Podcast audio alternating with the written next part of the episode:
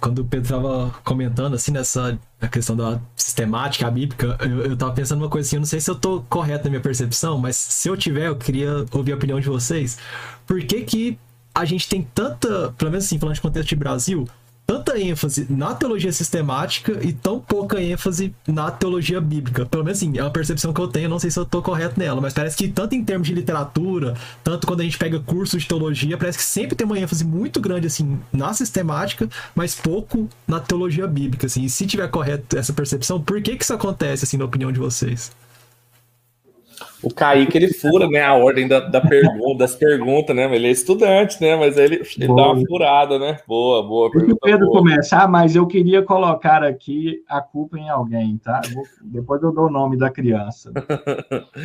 tá, vou, eu tenho uma hipótese, eu, eu nunca, eu, acho que a gente conversou talvez sobre isso, mas eu também nunca pensei exatamente, eu tenho uma suspeita, vamos ver o que também o Pedro acha. É, me parece que é porque a teologia bíblica, ela demanda uma, um, uma prática teológica anterior que o Brasil é, não fomentou tanto nos seus seminários, que é a exegese. Então, assim, geralmente a, a gente foi muito, foi muito enfático na teologia histórica, na teologia sistemática, na teologia pastoral ou ministerial. Nada contra cada uma dessas subdivisões ou subramos da teologia. Mas para você fazer teologia bíblica, você tem que saber línguas originais e você tem que fazer exegese. E, e é muito trabalhoso, é, é, é, é muito pesado isso. Assim, os, os seminários ou faculdades de teologia não dão a mesma ênfase em exegese, por exemplo, que dão em história da igreja e que dão em teologia sistemática. Eu não sei, por exemplo, o Pedro é professor do seminário batista aqui de Goiânia. E eu, eu fui professor do seminário presbiteriano aqui e fiz seminário na Assembleia de Deus também. É, então a gente tem pelo menos três perspectivas bem tradicionais assim. Ah, o seminário presbiteriano tem muita exegese. Ele tem oito disciplinas de exegese. Eu acho muito, eu acho um, um número bom. Você faz quatro, quatro exegeses do Antigo Testamento e quatro exegeses do Novo Testamento. Sabendo que uma é a introdução de cada uma, né? Introdução do Antigo, introdução do Novo, três exegeses, né? Evangelho, desculpa, Evangelhos, é, Paulinas, Apocalipse e aí lei, poéticos e proféticos. Muito bom, o cara sai de lá bem. E ele tem pelo menos oito disciplinas de teologia sistemática. Então é equilibrado. Não sei como é que é lá no Batista. Na Assembleia de Deus, a gente fazia uma exegese de cada um só. Uma do novo, uma do antigo. E, e, e só. Era um curso também menor, de três anos, não eram quatro anos. Mas mesmo assim, dá para encarar mais. Então, assim, demanda mais exegese, demanda mais língua original, porque para você construir uma teologia bíblica, você precisa de, de muita língua original. A gente estava conversando, eu caí com o pessoal do seminário do Servo de Cristo. Eles têm um mestrado lá em divindade, né? E o mestrado deles é grande. Mas por que, que é grande? Porque eles têm uma carga horária em línguas originais imensa. Mas por quê? Porque eles têm muitos relacionamentos e bons relacionamentos com universidades de fora do país. E, e lá se pede muito é, línguas originais para você poder fazer teologia bíblica. Então, minha suspeita é essa. Nós não tínhamos tanto uma, essa tradição porque os estudos nas línguas originais aqui foram por muito tempo é, diminutos, foram muito, por muito tempo é, pequenos, frágeis. E, enfim, eu acho que é uma suspeita que eu tenho. Sei que o Pedro acha e a experiência dele no contexto batista. Concordo, concordo.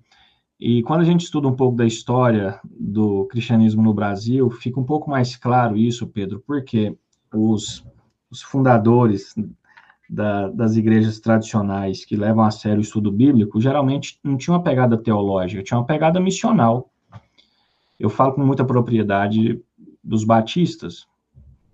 Quem veio para cá são missionários batistas que é, vinham com amor à obra, dedicavam a sua vida ao serviço do reino. Louvado seja Deus por essas vidas, mas não tinham é, esse grande conhecimento é, teológico, bíblico dos originais, é, porque é, nós estamos falando de um, de um continente novo, né? muito diferente, por exemplo, da Europa, que já fazia estudos bíblicos e línguas originais desde a Idade Média ou antes, os pais da igreja. Então, há uma questão contextual também, histórica nesse sentido. É, no, no, Seminário Batista, nós temos duas disciplinas de exegese, mas nós temos é, quatro disciplinas de teologia bíblica do Novo Testamento e teologia bíblica do Antigo Testamento, que fecha esse mosaico, né? Além do estudo das línguas, introdução ao grego e introdução ao hebraico, que também é outra dificuldade muito grande de achar bons professores que é, aplicam essas disciplinas, não é? Mas isso é muito comum ter ainda essa perseverança nos seminários tradicionais. Eu concordo com o Pedro, mas eu queria acrescentar, acrescentar uma cereja no bolo.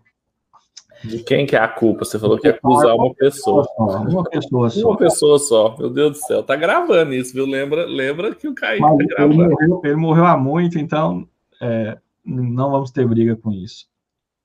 Eu acredito que há uma influência academicista a partir de René Descartes a partir de René Descartes, nós temos uma valorização, Kaique, de estudos fragmentados, tá?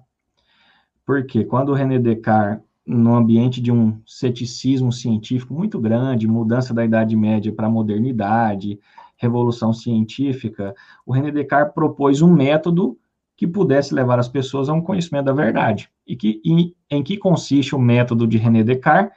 Se você vai estudar alguma coisa, divide essa coisa na maior parte possível. Sistematize essa coisa, divida ela em partes e estuda cada parte para formar o todo. A estrutura da grade de teologias sistemáticas é amplamente cartesiana. É estudar o todo, seja Deus, seja a criação de Deus, em partes, em fragmentos, em conceitos.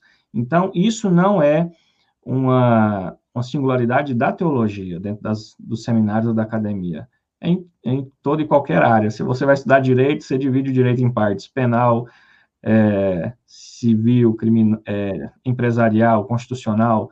Eu, eu não conheço a sua área, Kaique, mas eu não sei se na, na sua área também funciona assim, mas na filosofia você divide ela em partes: metafísica, ontologia, estética, ética.